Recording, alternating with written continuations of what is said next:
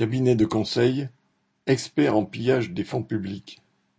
En 2019, en plein mouvement des Gilets jaunes, l'idée avait germé dans la tête de Darmanin, alors ministre des Comptes publics, d'expédier à chaque foyer ce que coûte une année de scolarité d'un collégien ou un trajet en TER pour justifier la légitimité de la facture fiscale. L'enquête a été confiée au cabinet conseil américain Accenture, qui a évalué le coût d'un collégien dans les Ardennes ou un voyage en TER dans le Bas-Rhin en collectant des informations sur Internet ou auprès de la SNCF. Au bout du compte, l'enquête d'Accenture a été remisée au placard, d'où elle ne sortira jamais, et les finances publiques ont été délestées de 300 000 euros, car il fallait bien payer le service de cette société privée.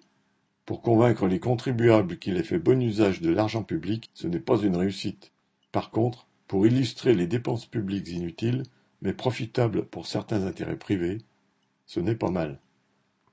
Boris Savin